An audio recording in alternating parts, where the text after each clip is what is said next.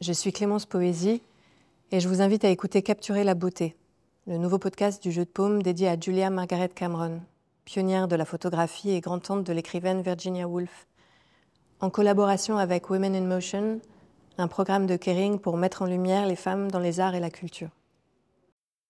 Installez-vous, prenez la pause, ne bougez plus. Julia Margaret Cameron n'a pas encore pris place derrière l'objectif. Au début du 19e siècle, elle est une petite fille qui grandit au carrefour des cultures indiennes, françaises et britanniques. Avec ses sœurs, elle vogue de Calcutta à l'île de White en passant par Versailles. Au royaume des Pattles, les arts tiennent une part centrale. Peintres et écrivains accourent aux portes de leur manoir. De ce bouillonnement et de ces déménagements incessants à travers le monde, Julia tire et développe un esprit d'indépendance et une sensibilité qui caractériseront son œuvre. À travers les mots de Virginia Woolf, petite nièce de Julia Margaret Cameron, découvrons le destin singulier de la célèbre artiste.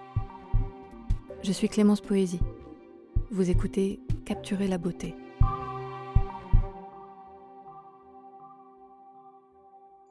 Julia Margaret Cameron, Virginia Woolf.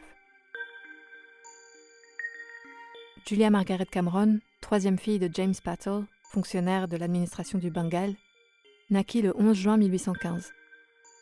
Son père était un gentleman à la réputation solide mais néanmoins douteuse, et qui, après avoir mené une vie dissolue lui valant le titre de plus grand monteur des Indes, succomba à un excès de boisson et fut placé dans un tonneau de Rome pour être expédié par bateau vers l'Angleterre. Le tonneau fut déposé devant la porte de la chambre de la veuve.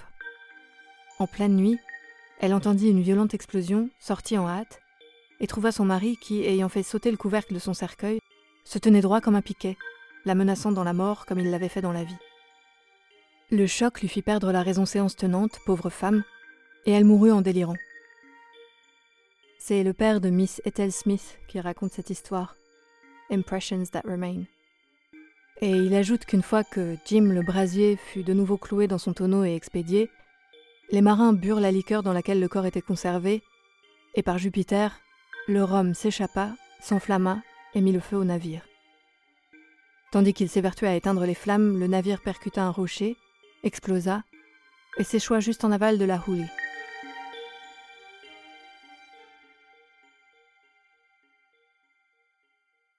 Que croyez-vous que les marins dirent?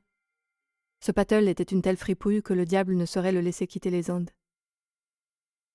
Sa fille hérita de cette même vitalité indomptable.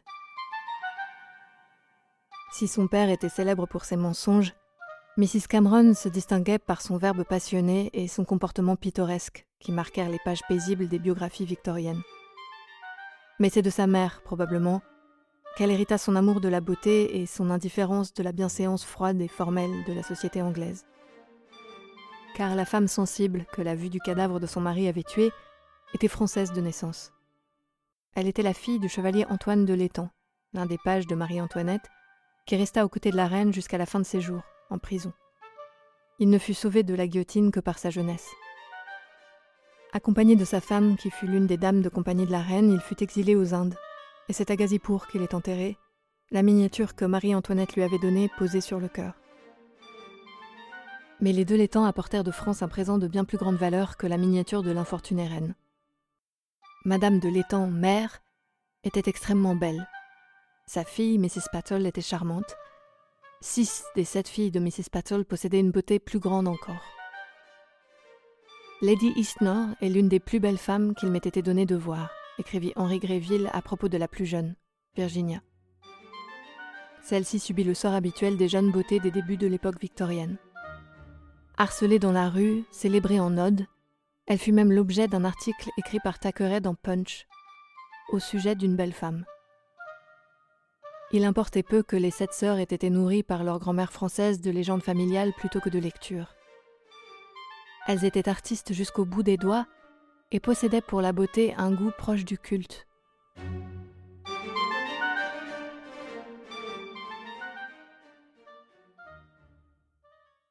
Aux Indes, leur conquête était légion. Et lorsqu'elles se marièrent et s'installèrent en Angleterre, elles eurent de rassembler autour d'elles, que ce fût à Freshwater ou à Little Holland House, un univers qui leur était propre, le royaume des Pattles, comme l'avait baptisé Sir Henry Taylor, où elles pouvaient composer, arranger, faire et défaire, mener avec extravagance une vie aventureuse que les peintres, les écrivains et même les hommes d'affaires sérieux trouvaient à leur goût. Little Holland House, là où M. Watts vivait, me semblait être un paradis, écrivit Ellen Terry, où seules les belles choses avaient le droit de citer. Toutes les femmes étaient gracieuses et tous les hommes avaient du talent. C'est là, dans les nombreuses pièces du vieux manoir, que Mrs. Princep logeait Watts et Burne Jones, et recevait d'innombrables amis sur les pelouses et entre les arbres de la propriété, qui semblait être en pleine campagne, bien que la circulation de Hyde Park Corner fût seulement à 3 km. Tout ce qu'elle faisait, que ce fût au nom de la religion ou de l'amitié, était fait avec enthousiasme.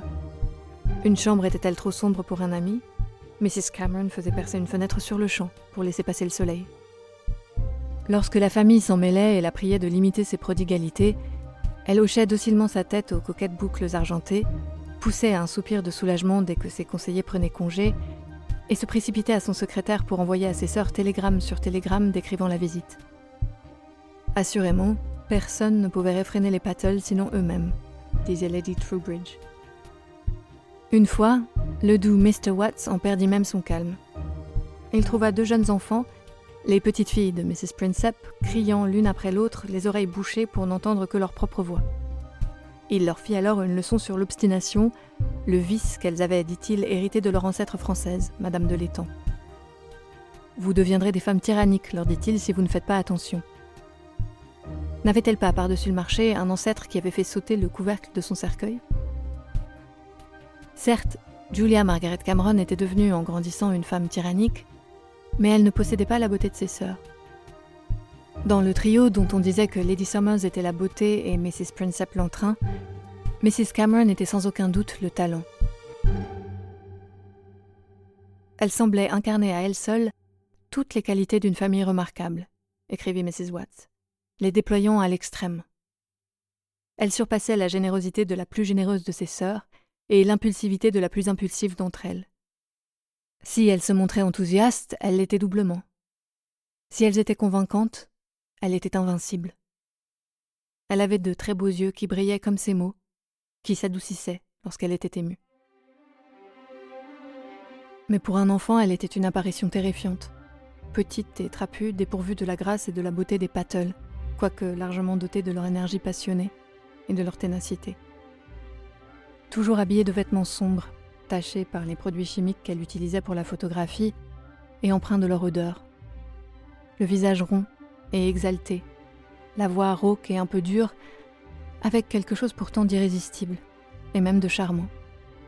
Elle sortait en hâte de l'atelier à Dimbola, attachait de lourdes ailes de cygne aux épaules des enfants et leur ordonnait de rester debout, et de jouer le rôle des anges de la Nativité, accoudés sur les remparts du paradis.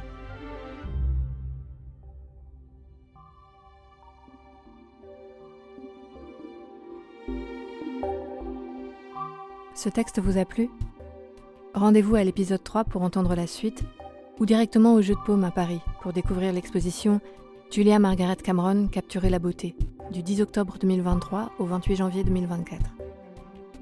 Capturer la beauté est un podcast du jeu de paume animé par moi, Clémence Poésie. Le texte lu est celui de Virginia Woolf. Les petits mots d'introduction sont ceux de Luc Tailleur. La musique est signée David Rampillon. Si vous aimez ce podcast, n'hésitez pas à nous le faire savoir en laissant étoiles et commentaires sur votre plateforme d'écoute préférée.